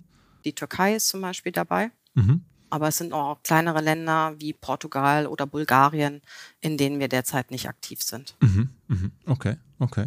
Also Internationalisierung bringt noch was, ähm, dann, dann ne, genau Marktplatz. Aber das heißt, man 20 Prozent wünscht man sich, aber ich meine, die ähm, Rahmenbedingungen sind schon hart. Also ich, die Wirtschaft ist ja gerade eher rezessiv. Genau, wir haben eine Konsumkrise. Und wir haben die von dir angesprochene Baukrise. Deshalb ist für uns jetzt wirklich die kurzfristige Zielsetzung, in einem schrumpfenden Markt effizient Marktanteile zu gewinnen. Also Profitabilität ist für uns alles entscheidend. Mhm. Das heißt, so, also, und Cashflow. So ganz große ja. Abenteuer wie mal USA oder sowas, das kommt gerade nicht in Frage. Das können wir gerne in einem Jahr besprechen, wenn wir diese Wachstumsinitiativen für 2024 ins Ziel gebracht haben. Also jetzt ist erstmal ähm, die Zielsetzung, die größte Plattform für Beleuchtung in Europa zu schaffen. Mhm. Und wenn wir das realisiert haben, dann ist der nächste Step, dann kann man schon auch über Internationalisierung außerhalb von Europa nachdenken, denn wir merken ja schon, dass die USA etwas äh, weniger schrumpft, beziehungsweise in gewissen Branchen auch noch wächst im E-Commerce, wohingegen Europa ja eher gerade schwierig ist. Es gab ja sogar mal IPO-Pläne. Es gab in der Vergangenheit, ähm, da wurde schon drüber geredet, dass es IPO-Pläne gibt, aber das ist ja auch nichts Ungewöhnliches. Ich denke, über IPOs wurde gerade in der Covid-Phase bei fast jedem Pure-Player gesprochen, ähm, denn da waren ja Zuwachsraten über 100 Prozent ähm, und das beflügelt natürlich die Fantasie. Okay, aber das, ich höre jetzt raus, aktuell ist diese Fantasie erstmal dann nicht da. Wie gesagt, wenn wir ähm, unsere ganzen Initiativen, unsere Hausaufgaben ins Ziel bringen, und der Markt uns Rückenwind gibt, dann würde ich sagen, ist ein Exit natürlich durchaus denkbar. Was? Ansonsten haben wir, wie du schon gesagt hast, haben wir ganz tolle ähm, Shareholder mit 3i und Project A. Das ist eine super Kombi und sind damit sehr glücklich. Was, was ist denn so ein Unternehmen wohl aktuell wert? Also 350 Millionen Umsatz, ich meine, das ist ja ein spezieller Zuschnitt, auch wenn wir die Margen und über die verschiedenen, äh, die Positionierung gesprochen haben, aber die gesamte Abdeckung, auch die Marktposition, das Wachstum. Ich meine, E-Commerce ähm, Multiples variieren ja auch, aber ähm, weiß nicht, ist es, reden wir jetzt hier von einer, von einer Firma, das eine halbe Milliarde wert ist oder die eine halbe Milliarde wert ist? Es ist momentan aus meiner Sicht ganz schwierig zu sagen. Du weißt ja selbst, ähm, Multiples variieren zwischen acht und, und zwölffach und ähm, davon hängt das ab. Also ich will jetzt auch meine eigene Firma nicht bewerten. Hm. Das überlasse ich dann gerne anderen. Ich versuche alles zu machen, damit die Firma jetzt noch deutlich mehr wird, wenn wir uns in zweieinhalb Jahren wiedersehen. Kleiner Hinweis für die neuen Ziele. Und zwar Pipedrive kennen wir bei OMR auch sehr gut. Das CRM-System insbesondere für die Förderung des Wachstums kleinerer Firmen.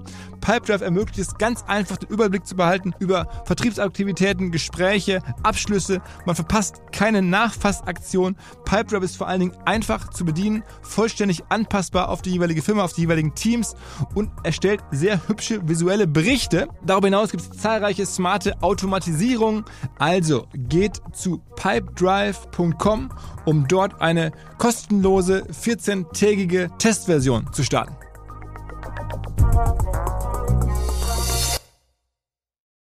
Zurück zum Podcast. Aber sagen wir mal, das Best Case, die wäre zwölffaches, zwölffaches Multiple, auf, wir reden dann aufs Ergebnis, ne, nicht auf den Umsatz, leider in dem Falle. Klar. Ähm, äh, gibt's ja, gab es ja auch schon mal im, im, im SaaS-Bereich und so, aber ähm, dann. Ja, genau. Hat's gegeben, ne? Ähm, dann Ja, sagen wir mal, ähm, äh, sagen wir mal 350 Millionen, mal ganz holzschnittsartig. Dann 10% Marge, 35 mal, mal 12 dann bist du irgendwie, oder wäre, wäre man knapp über 400 Millionen äh, Firmenwert. Ähm, aktuell, und der ist dann zu steigern, also es ist schon vielleicht in den nächsten Jahren möglich, da ganz auch konservativ berechnet ein, ein Unicorn zu bauen. Dauert noch eine Weile und ist konservative Betrachtungsweise, aber möglich ist das. Wie gesagt, ähm, das äh, hängt von so vielen Faktoren ab. Wir versuchen natürlich die Bewertung ähm, mittelfristig äh, zu steigern. Das Was, ist eine, total was, klar. was macht eigentlich Florian Heinemann für dich? Also ich meine, in Project A haben wir gerade darüber gesprochen, die sind da auch mit beteiligt und äh, 3i sind, sind sozusagen der große Geldgeber, äh, die jetzt wahrscheinlich die Akquisitionen irgendwie ermöglicht haben und, und, und da den, den, den Rauskauf des, äh, den Teilrauskauf des, des Gründers. Ähm, aber bei Project A, die kennt man ja eigentlich erst eher als VC, ne, da- dass die früh irgendwo investieren. Ähm, was, was, haben, was, was tragen die bei? Also was, was ich an der Konstellation so toll finde, ist, dass wir ähm, mit ähm, 3i natürlich einen sehr erfahrenen PE an Bord haben und dann mit Project A jemanden, der sich natürlich im E-Com und digitalen Business extrem gut auskennt. Also ich mail natürlich regelmäßig mit dem Flo, wenn es um irgendwelche Marketing-Themen gibt und er hat natürlich auch tolle Connections, connectet mich auch sehr gerne mit Leuten, ähm, das ist super hilfreich. Wir haben natürlich auch einen direkten Draht zu den anderen Project A-Mitarbeitern. Ähm, jetzt gerade das Thema AI ist bei uns seit Mitte des Jahres wirklich sehr ganz weit oben auf der Agenda. Und da arbeiten wir natürlich auch intensiv mit Project A zusammen. Mhm. Aber es ist jetzt nicht so, dass die da jetzt irgendwie eine ganze Kohorte von Leuten, äh, 10, 15 Leute, die da jetzt irgendwie, weiß nicht, monatelang für euch arbeiten an einzelnen Themen. Also das, so ist es nicht. Nein, das, das haben wir gar nicht. Ähm, das gibt es natürlich auch in gewissen Ventures, dass Project A da reingibt, geht und auch gewisse Abteilungen wirklich übernimmt, die teilweise nicht besetzt sind. Aber bei uns ist das nicht der Fall. Aus meiner Sicht haben wir ein gutes Team. Ähm, die sind dann wirklich eher beratend oder als Konnektoren für uns zuständig. Und als du geholt wurdest, hattest du dann auch die Chance, selber Anteile zu kaufen? Also ich habe Anteile an der Firma, ja, und das ist auch das, was ich äh, super toll finde, denn ich bin schon jemand, der sehr unternehmerisch ist und das ist natürlich ähm, toll, wenn es ein Stück weit auch zu einem zu einem kleinen Teil das eigene Baby ist, was man versucht zu entwickeln. Aber du hast die Anteile dann zumindest zu einem günstigeren Preis bekommen, als sie jetzt aktuell wert wären. Sie sind nicht unter Dazu Wasser. möchte ich jetzt keine Aus dazu möchte ich jetzt keine Aussage machen. Das geht in be beide Richtungen schief, wenn ich das jetzt kommentiere. Okay, okay. Dann, dann, dann lass noch mal, ich meine, du weißt ja da, was du tust äh, und, du wirst dich da jetzt irgendwie, äh, ich meine, du hast das ja auch einen, einen Marktwert ähm, und, und wie gesagt, wenn man sowas macht mit Private Equity, dann ist es ja normalerweise so, dass man da als CEO auch äh, mal, sehr gut incentiviert ist. Hat es ja schon Beispiele gegeben, Teamviewer in der Vergangenheit, wo dann auch die CEOs da sehr von profitiert haben, dass sie da sehr viel Wert geschaffen haben. Und ich meine, du bist ja nun auch dabei, da Wert zu schaffen. Ich habe mir nur gerade kurze Sorgen gemacht, weil du natürlich zu einer absoluten Hochphase auch eingestiegen bist, als wahrscheinlich da die Fantasien super hoch waren ähm, und das Wachstum noch viel stärker als jetzt ne, in der, in der Boomzeit. Aber okay, also ich verstehe, ähm, dass, du, dass du da erstmal äh, äh, nichts zu sagst. Dennoch guckst du ja ähm, auf die, gerade die deutsche Wirtschaft aus verschiedenen Brillen noch. Neben ähm, Lucom bist du ja auch noch Aufsichtsrätin bei Ionos und bei Hornbach. Ähm, Gibt es da irgendwelche, sagen wir mal, Dinge, die sich ähneln mit Blick auf diese ganzen Firmen?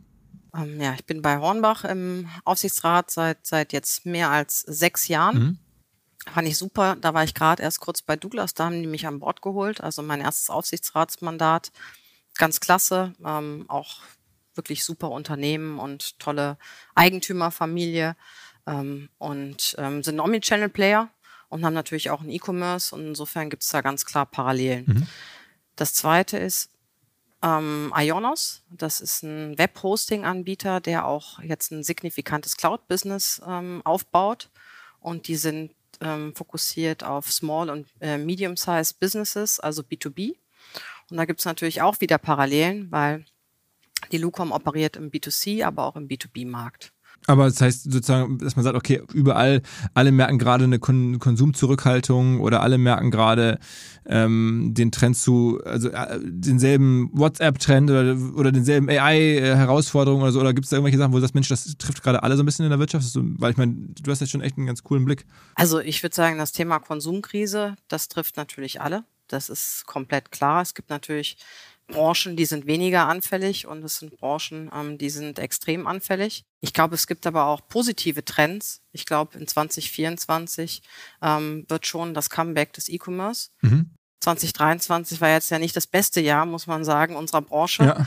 Ähm, ich schließe dich da jetzt auch mal ein. Ja, absolut, absolut ja, klar. denn denn ähm, wie, wir haben ja schon drüber gesprochen, es gab den Catch-up-Effekt. Aber ich finde auch, dass ähm, viele Firmen natürlich jetzt auf Effizienz gesetzt haben und damit natürlich auch das Wachstum entschleunigt haben, indem sie weniger in Marketing ausgegeben haben. Das ist auch betriebswirtschaftlich total richtig. Aber das hat natürlich auch dazu geführt, dass der E-Commerce stärker geschrumpft ist. Und dann glaube ich, dass die Konsumkrise natürlich jetzt in 2024 sich fortsetzen wird und dass Preistransparenz im Internet deutlich höher ist und dass das deshalb auch wieder das Wachstum für 2024 im E-Commerce befeuern wird. Und ich glaube noch, dass das Thema AI dass das jetzt zwar noch in den Kinderschuhen ist, aber dass, dass das Wachstum im E-Commerce auch deutlich befeuern wird, vor allem das effiziente Wachstum. Weil man halt so viele sagen wir, Marketingprozesse und ähnliches über AI machen lassen kann oder warum? Ich glaube, dass man AI entlang der gesamten Value Chain jetzt schon einsetzen kann mhm. und das Effizienz treibt. Ich kann mal ein paar Beispiele ja. geben, wo wir jetzt AI einsetzen oder was ich von vielen Firmen höre, wo sie AI einsetzen. Also wie du schon sagst, im ganz klar Marketing. Mhm. Ähm, aber auch in der Produktentwicklung, dass AI Produkte vorschlägt und man darauf basierend seine Produktentwicklung aufsetzt und fortsetzt. Dann in dem ganzen Thema Tech, weißt du auch, über GitHub den Code kontrolliert. Dann haben wir aber auch aus meiner Sicht eine sehr, sehr interessante Applikation gemeinsam mit EY entwickelt, beziehungsweise die haben das für uns entwickelt. Und wir ähm, adaptieren das jetzt auf unseren Use Case. Das heißt, alle Supplier-Verträge werden automatisiert eingelesen und gebenchmarkt die Konditionen und damit, diese, das nutzen wir natürlich, um unsere Konditionen ähm, noch zu optimieren und auch besser vergleichbar zu machen. Mhm. So, und diese ganzen Sachen, dann natürlich das ganze Thema Internationalisierung, über das wir gesprochen haben. Es ist viel schneller und einfacher, in weitere Länder auszurollen. Übersetzungen haben vor zwei, drei Jahren noch wirklich Unsummen verschlungen. Mhm. Und man musste sie in der Regel dann auch immer noch manuell ähm, kontrollieren. Und das geht ja mittlerweile, wenn man DeepL ins PIM integriert hat, dann also DeepL, passiert das automatisiert. Äh, einmal ganz kurz, äh, DeepL, die, okay. die, die Übersetzungssoftware in das, äh, in das Product Management System sozusagen, ne? Exakt, exakt. Mhm. Exakt. Also vielleicht da nochmal, ich kann ja den Prozess ein bisschen erklären für alle, die, die vielleicht da nicht ganz so tief drin sind. Ja, früher war das so, man hat die Texte an eine Übersetzungsagentur geschickt, im Optimalfall ähm, irgendwie digital ähm, und hat sie dann wieder zurückbekommen und hat sie dann eingespielt. Und jetzt ähm, ist das alles automatisiert in dem PIM drin und es wird ähm, automatisch übersetzt. Mhm. Genau. Kostet natürlich viel weniger und geht viel schneller. Und also das heißt, du hast ein paar Beispiele gegeben, wo AI sozusagen die Kosten reduziert.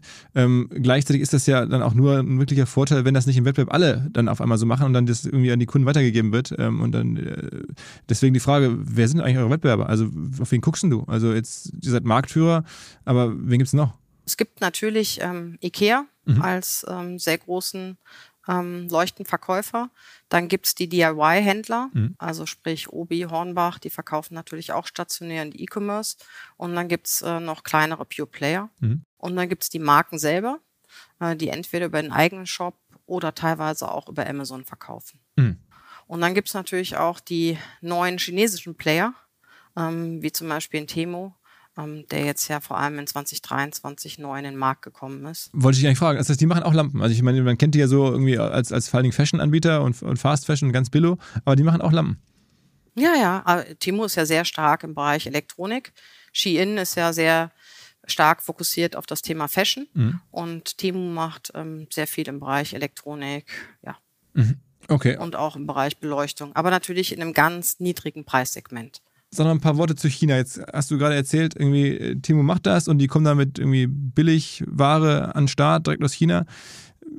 Geschäftsgefährdet ist es für euch nicht, aber äh, wie groß ist die Gefahr? Was, was fressen die da weg? Ich glaube, die sind schon natürlich ein relevanter Player in dem Anfangspreislagen zu auch aber einer sehr geringen Qualität.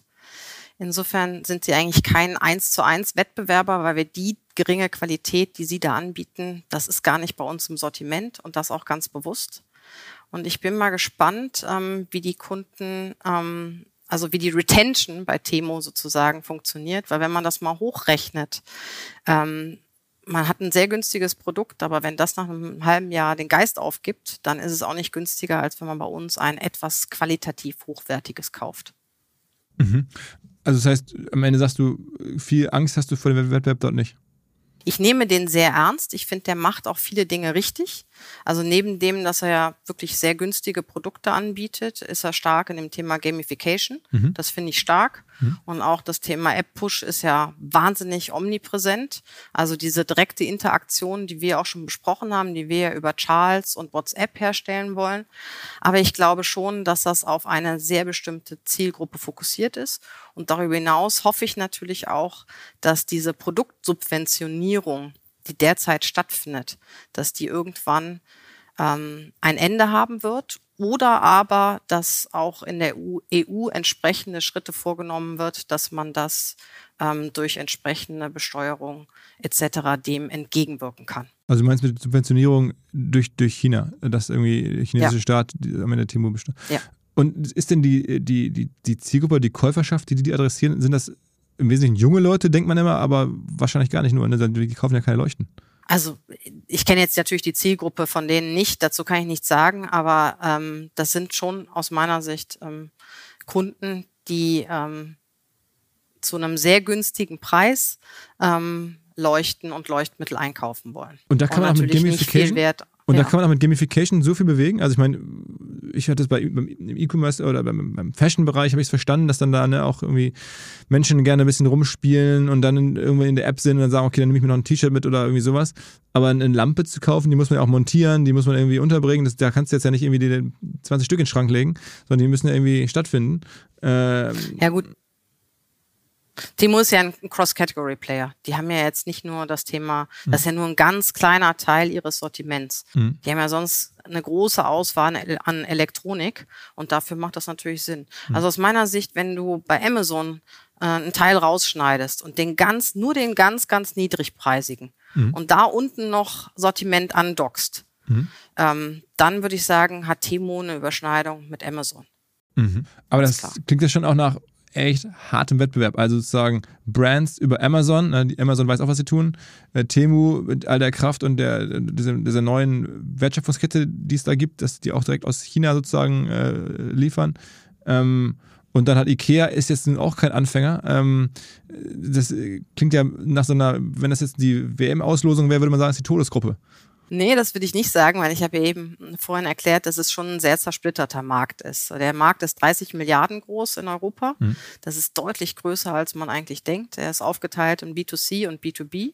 Und ähm, die Player, die jetzt auf, auf Amazon aktiv sind, ähm, das sind natürlich auch teilweise hochwertige Player, aber nicht alle der ganz hochwertigen. Das ist ja meistens so, dass sie nicht auf Amazon gehen. Ähm, und es gibt schon einen aus meiner Sicht sehr großen Markt für Kunden, die bei einem wirklichen Spezialisten kaufen wollen. Mhm. Und der sind wir. Also es ist ein bisschen so wie Thomann im Bereich Musikinstrumente ähm, und da gibt es, weiß nicht, für, für Gartenprodukte gibt es halt auch so dann jeweils so Spezialnischenhändler. Aber bei, bei Thomann weiß ich, die machen auch sehr viel eigenen Content, sehr viel Beratung, sehr viel so Texte drumherum. Das macht ihr auch.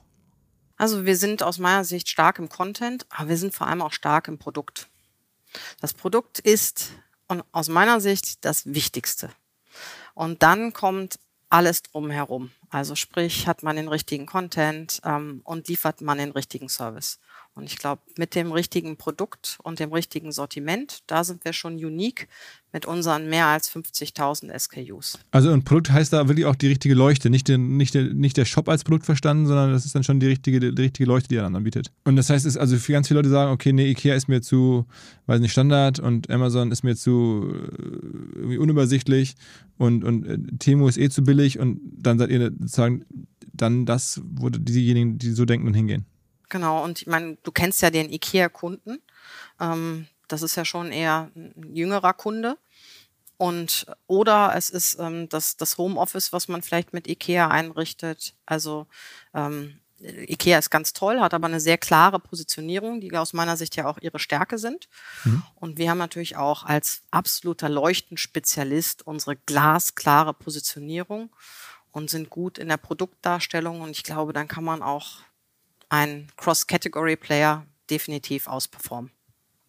Wie oft kauft denn der normale Mensch eigentlich eine Leuchte? Ich frage mich jetzt gerade, ob ich da irgendwie vielleicht auch einfach anders bin als andere, aber ich wüsste nicht, wann ich das letzte Mal eine Leuchtelampe gekauft habe, so aktiv. Also B2C, geringe Kauffrequenz, hast du total recht. B2B ist klar, der Elektriker, der für seine Baustelle oder für seine Kunden etwas einkauft, der kauft häufiger. Mhm. Das heißt, wir gehen beim Thema B2B gehen wir ganz klar auf Customer Lifetime Value. Mhm. Beim Thema B2C natürlich auch über einen Fünfjahreszeitraum. Aber wir versuchen natürlich diesen Erstkauf ähm, profitabel darzustellen. Das, wollte ich sagen. Du musst eigentlich beim B2C schon auf der ersten Bestellung profitabel sein, weil die zweite dauert dann im Zweifel zwei Jahre. Genau, genau. Mhm. Und so lange können wir nicht warten. Man kann sagen, auch diese ganzen WhatsApp-Bemühungen und sowas, die äh, helfen ja nur, wenn man irgendwie eine einigermaßen vernünftige Frequenz hat.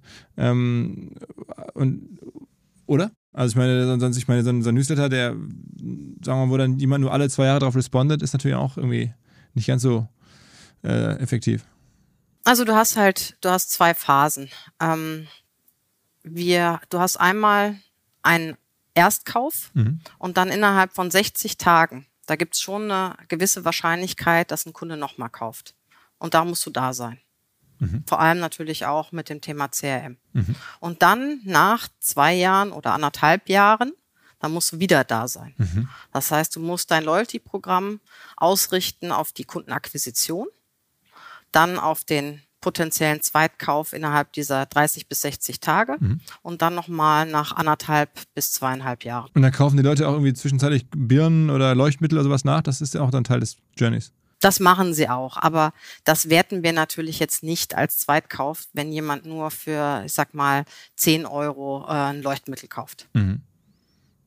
Gibt es eigentlich bei euch so Testimonials oder Influencer oder irgendwelche Leute, die euch versuchen voranzubringen? mir sind keine bekannt, aber hättet ihr gerne irgendwie einen, also irgendwen oder macht ihr sowas? Also wir arbeiten natürlich mit Influencern. Wir sind auch jetzt neu auf TikTok live. Mhm ja, es gibt jetzt keine Makro-Influencer, die komplett für das Thema Licht stehen. Mhm. Ähm, aber wir haben viele Mikro-Influencer und das ist schon ein Bereich, der für uns ähm, sehr attraktiv ist, weil er genau diesen Content produziert, den man braucht, um sich von Wettbewerb abzuheben und auch natürlich das Thema Beratung total forciert. Und das Mikroinfluencer heißt dann, gibt es dann Personen so, weiß nicht, mit einem Instagram-Account mit 20.000 Followern oder, oder sowas und die dann halt irgendwie genau äh, aber in so eine Office-Community reinsenden oder sowas. Genau, so ist es. Genau. Also kleinere Influencer, die ähm, sich dann mit unserem Produkt auseinandersetzen, es in ihrer Umgebung filmen, zeigen, wie sie damit ihren Garten äh, verschönern. Mhm. Ähm, Lichterketten oder jetzt in, um die Jahreszeit das ganze Thema Weihnachtsschmuck, wie man das perfekt anwendet. Das sind genau die Use Cases oder auch wie man Produktinnovationen richtig einsetzt. Wir haben vorhin über die Akkutischleuchte gesprochen, ähm, wie man sie super wieder auflädt und diese ganzen Themen. Mhm, mhm, mhm. Ja, das könnten auch große, also es gibt ja so, so Do-it-yourself-Leute und äh, Interior Design-Leute gibt es doch schon wahrscheinlich massenhaft, oder? Ja, aber das ist natürlich auch immer eine Frage von Preis-Leistung. Ähm, und wir haben gemerkt, dass wirklich diese äh, Makro-Influencer für uns ähm, nicht so gut funktionieren, weil wir halt nicht dieses eine Hero-Produkt haben, mhm. sondern schon relativ viele Produkte, bei denen man den richtigen Match zum jeweiligen Endkunden finden muss. Mhm. Aber wenn ich mir jetzt hier was in mein Büro stellen sollte, um sozusagen für euch äh, zu werben, dann wäre es diese neue Tischleuchte, nehme ich an, dass man die dann immer sieht. Ja, so schicke ich dir zu. Siehst du, hat doch mal. Nein, darauf wollte ich hinaus. Nein, also das heißt, ich würde jetzt so ins Podcaststudio so eine neue Tischleuchte stellen, das ist eine mobile und die ist dann irgendwie mit Akku und dann äh, habe ich hier noch schöneres Licht im Studio. Äh, machen wir. ist fast Weihnachten hier. Ich schaue mir den nächsten Podcast an, ob es dann steht. Aber bitte mit großem Logo. genau, genau. Okay, okay. Ja, gut. Ähm, was es alles gibt äh, in den Nischen, wo die, wo, wo, auch super Leute arbeiten. Ich meine, du hättest ja auch wahrscheinlich, ähm, war, war das sozusagen schwer, die Entscheidung zu treffen, von, von Douglas den Weg zu machen? Ähm, wahrscheinlich hattest du eine Reihe von anderen Angeboten, stelle ich mir so vor. Ähm, oder hast du selber überlegt, bei Douglas noch weiterzumachen, nachdem die Tina da, da gegangen ist, hätte man ja auch vielleicht da noch Chef werden können oder so? Also erstmal bin ich ja vor der Tina gegangen, okay. ähm, aber es ist mir nicht leicht gefallen, äh, die Entscheidung. Ich hatte eine super Zeit bei Douglas, war auch total erfolgreich, aber ähm, ich wollte halt ähm, dann gerne was anderes machen und dann hatte ich verschiedene Optionen und dann habe ich mich sehr bewusst auch für die Lucom entschieden, aus den jetzt schon vielfach diskutierten mhm. Gründen, mhm. Ähm, also genau, bin da sehr happy. Aber ja. es hätte noch auch viele wahrscheinlich Alternativen gegeben, oder? Ja, wie gesagt, ich hatte auch andere Optionen. Aber alles im Bereich E-Commerce? Ja, es war alles im Bereich E-Commerce, ja. Was nicht überraschend ist. Ne? Also ich wollte jetzt nicht irgendwie komplett aus, ich habe ja die Branche gewechselt, von Fashion zu Beauty zu Beleuchtung, aber äh, E-Commerce war schon die Konstante auch bei den anderen Optionen. Ja. Gut, beobachten wir mal weiter, wie das sich entwickelt. Also ich bin neugierig. Vielleicht gibt es ja doch eines Tages den, den ähm, äh, Lucom IPO, ähm, auch für Project A natürlich interessant. Und dem Eigentümer, dem, dem sagen wir, Urseo, äh, dem Herrn Rebmann, dem wird auch noch ein Teil.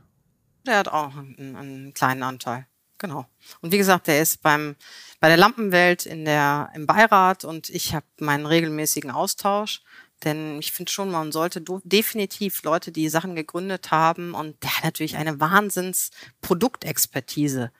Was macht denn der heute? Also wir sourcen ja. Also außer Beirat. Was der macht, der ist, der ist Beirat in verschiedenen Firmen. Okay, also. Der macht alles richtig. Also nichts mehr operativ. Nein, der macht nichts mehr operativ. Ah, Aber ist jetzt ja natürlich auch erst dieses Jahr raus. Mhm. Hm? Also wir beobachten es weiter. Ich drücke dir die Daumen. Ähm, ich habe irgendwie auch das Gefühl, das ist nicht das Ende der Reise von Vanessa Stützle. Mal gucken, was so passiert in den nächsten Jahren. Ich bin mir ziemlich sicher, wir sehen uns auch hier im Podcast, also zumindest, wenn du es möchtest, wieder. Ähm, und drücke dir die Daumen. Ja, vielen Dank und ich komme super gerne wieder. War wieder ein total klasse Gespräch. Alles klar. Dank dir. Jo, Vanessa. Ciao, ciao. Neuer Partner bei uns und zwar Lexware. Eine Firma, eine Marke, die ich schon lange kenne und die dafür bekannt ist, dass sie in vermeintlich recht langweiligen Nischen wirklich die Top-Angebote macht. Zum Beispiel Software oder Weiterbildung rund um Fragen der Warenwirtschaft, rund um Buchhaltung, rund um private Finanzen, rund um Steuererklärung, Software und Informationen für Vereine. Dinge, die man einfach braucht, um unternehmerisch voranzukommen, insbesondere im Bereich kleinere und mittlere Firmen. Dafür steht Lexware und bietet halt sowohl Software als auch Weiterbildungsangebote. Hat mittlerweile auch einen sehr interessanten Podcast, der heißt Flopcast und es geht um Erfolgsgeschichten, aber auch um Lerngeschichten von Unternehmerinnen und Unternehmern. Es gibt einen TikTok-Kanal selbstständig.machen, auch von Lexware. Es gibt ein Magazin und, und, und. Wichtig ist, wenn ihr euch von Bürokratie befreien möchtet, wenn ihr Unterstützungsangebote im Businessbereich sucht, dann denkt an lexware.de. L-E-X-Ware, ein Wort, lexware.de.